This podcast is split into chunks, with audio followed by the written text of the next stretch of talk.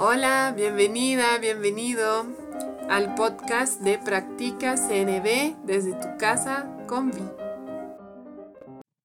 Hola, a continuación te voy a leer en voz alta una joya de conexión publicada en el sitio web en español de Wise Heart, diálogo consciente y compasivo.com.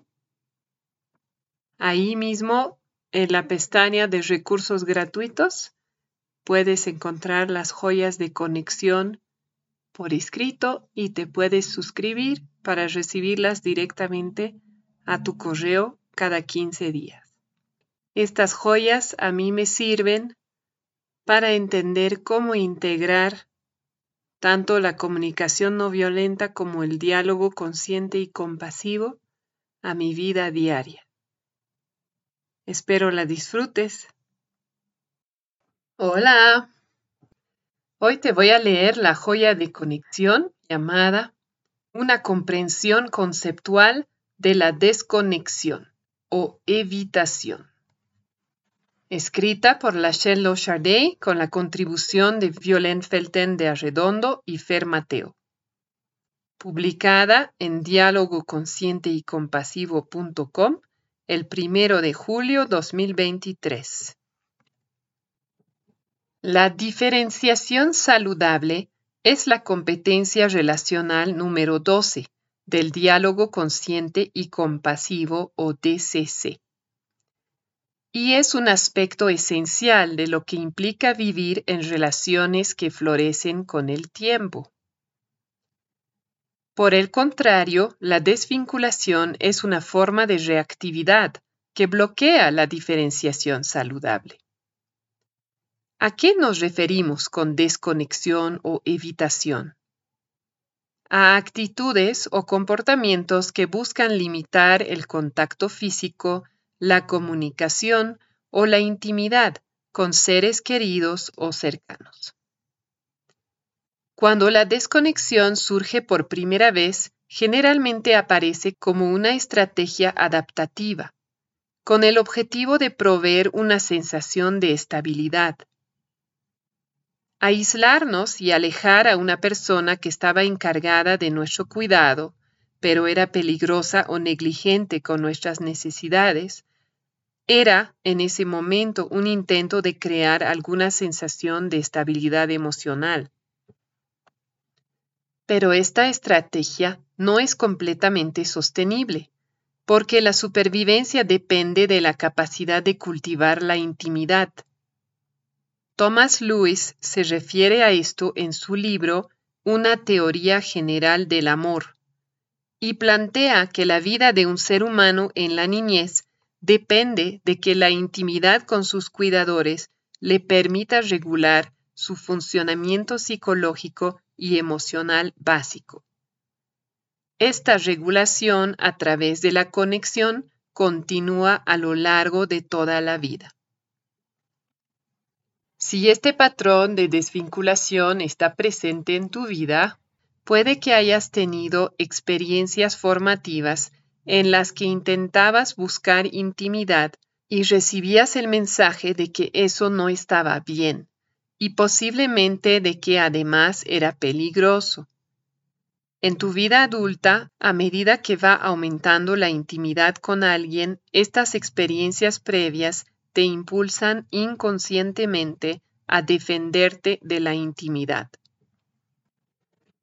Defenderse de la intimidad puede adoptar una variedad de formas. Veamos tres patrones reactivos comunes desconfianza y sospecha, evitación y disociación cognitiva. Aquí hay ejemplos de cada uno de ellos. 1. Desconfianza y sospecha. La desconfianza y la sospecha pueden ser hábitos que se expresan a nivel mental, emocional y corporal. Cuando hay alguna ambigüedad sobre lo que está sucediendo, a veces surge la reactividad para llenar los espacios en blanco. El principal error de pensamiento de la desconfianza y la sospecha es que si puedes predecir el daño, te dolerá menos cuando suceda. Así, tu mente puede entrar en un torbellino mental, intentando predecir momentos de traición, rechazo y abandono.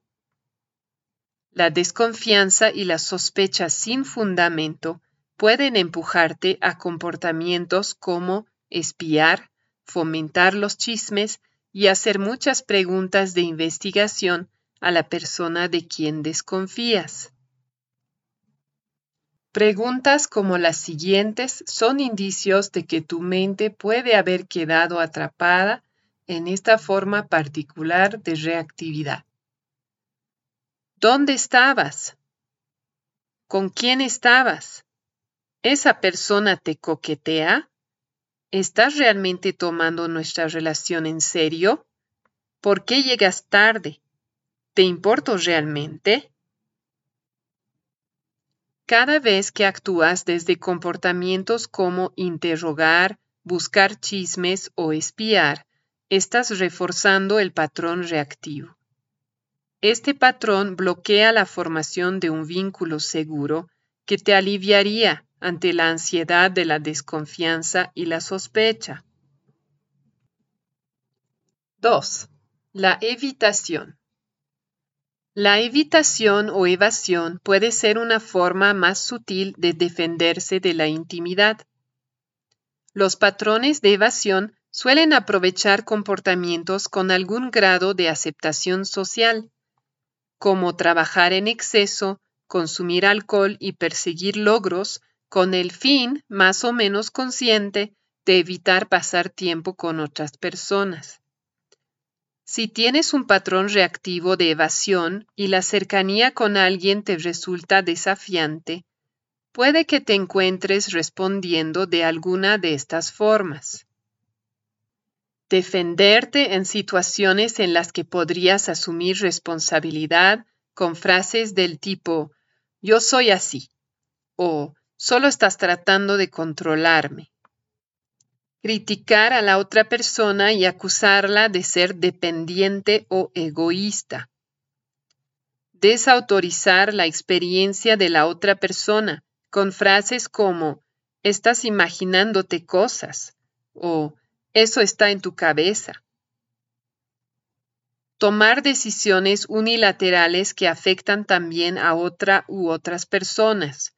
Por ejemplo, hacer compras grandes con dinero compartido, planificar un viaje grande y decírselo a tu pareja o vínculo sexoafectivo a último momento, decidir no asistir a un evento y enviar tu decisión en un mensaje en el mismo momento en que comienza. Si sigues un patrón de evitación, probablemente te resistas al compromiso y optes por acuerdos vagos que te dejan una salida en caso de que la intimidad sea demasiado para ti. Cuando estás dentro de este patrón, revelar lo que realmente quieres o no quieres y comprometerte con una respuesta puede generarte miedo, aún al momento de tomar pequeñas decisiones. La autenticidad parece un riesgo y sin autenticidad no hay verdadera intimidad. Lo irónico es que si sigues este patrón, es posible que persigas relaciones o situaciones en las que encuentras un simulacro de intimidad, una intimidad donde no tienes que revelarte realmente. Estas instancias de intimidad repentina desencadenan un torrente de reacciones corporales placenteras al mismo tiempo que no desafían la sensación de seguridad. Esto puede llevarte a un patrón casi adictivo de seducir emocionalmente a las otras personas. Desde ya que todos estos patrones de evasión bloquean la oportunidad de crear una relación segura y saludable con la intimidad. 3. Disociación cognitiva. Una forma más usual de llamar a la disociación cognitiva es compartimentación. Cuando escuchas a alguien decir algo como, soy una persona diferente según la situación en la que estoy, Eso significa que está compartimentando partes de sí en relación con su rol o función. Esto es diferente de decidir en qué queremos centrar la atención.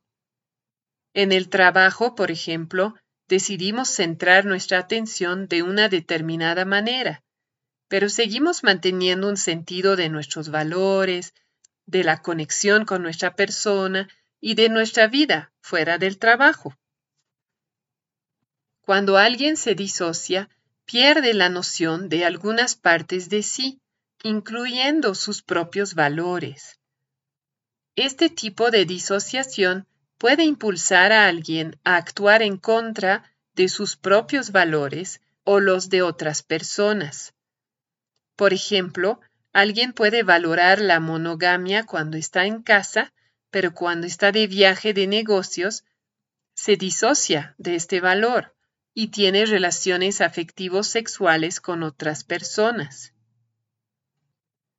Otro ejemplo común de disociación es la falta de memoria sobre lo que se ha dicho o hecho en el transcurso de una discusión, de modo que a la persona le resulta fácil seguir adelante como si no hubiera pasado nada.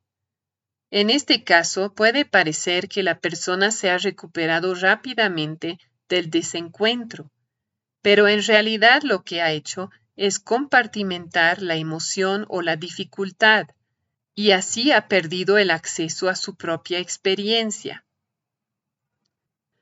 Si te reconoces en esta descripción de desconexión, uno de los elementos más importantes de sanación que puedes buscar es encontrar personas que realmente puedan ofrecerte una autenticidad coherente y una presencia compasiva.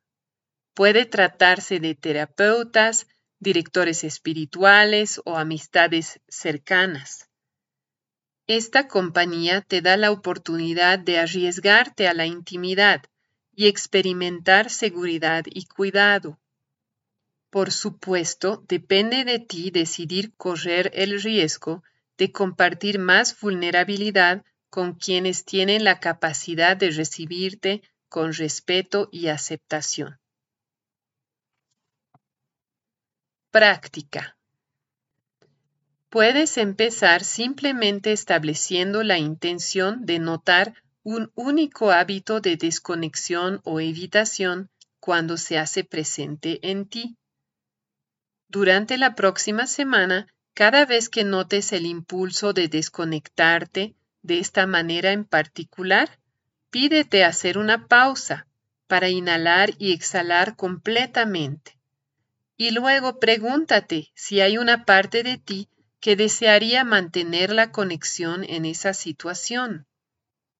Si encuentras una parte tuya que quiere mantenerse en conexión, pregúntate cuál podría ser un primer pasito que podrías dar hacia la conexión sin que te abrume el temor a la intimidad.